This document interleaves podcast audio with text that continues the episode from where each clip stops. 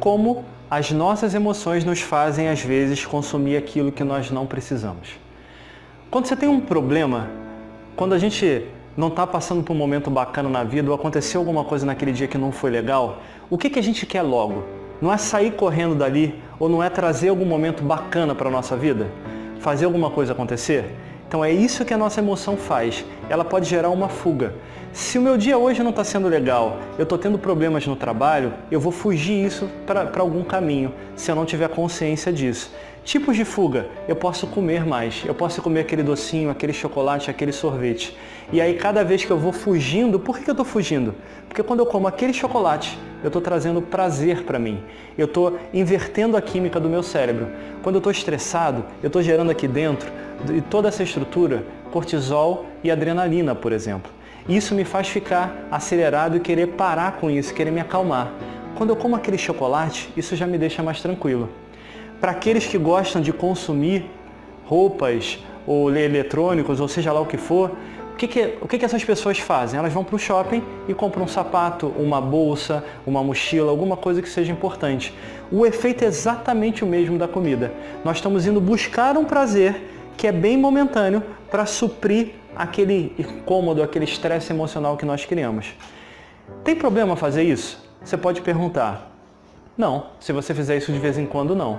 Mas quando isso se torna um vício, ou quando isso se torna um hábito que te afasta daquele sonho que você quer. Imagina que você quer fazer uma viagem bacana com a sua família, só que você nunca consegue juntar dinheiro, porque você gasta demais tomando aquele cafezinho todo dia que você já acostumou a tomar depois do almoço, comendo aquele chocolate todo dia, fumando aquele cigarro para quem fuma, bebendo aquela cervejinha direto. Cada um desses vícios ou entre aspas, desses mini prazeres que nós vamos nos dando para compensar os momentos negativos do nosso dia, o que, que vão estar fazendo? Vão estar nos afastando daquele sonho de viajar, por exemplo. Ter essa consciência é um ponto fundamental para nós percebermos que sonhos dependem de atitudes hoje. Sonhos dependem de a gente saber reconhecer quais são as nossas reais necessidades e que tipo de emoções estão por trás delas. Porque se eu não cuidar das minhas emoções, eu vou sempre gerar fuga. Eu vou fugir para o sorvete, para o chocolate, para a roupa, para a bebida, não importa. Mas cada vez que eu fujo, eu até melhoro um pouquinho a minha condição interna. Mas é tão temporário que, pelo menos para mim, não vale a pena quando isso me afasta do meu sonho. E para você, o que, que vale a pena? Que tipo de sonho você tem hoje? O que, que você quer que você precisa de dinheiro? Para um pouco e analisa que tipo de fugas você está tendo emocionalmente para se compensar internamente, para compensar o teu cérebro com um pouco de prazer no momento onde a sua emoção não está das melhores e quando você não sabe fazer outra coisa com isso.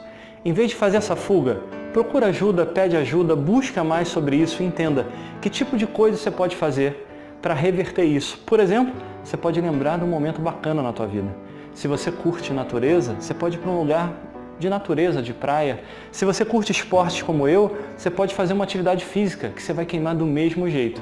Vai trazer um bem-estar para você e não vai te afastar do teu sonho. Pensa sobre isso, reflete sobre isso e mais importante do que tudo, aplica na sua vida.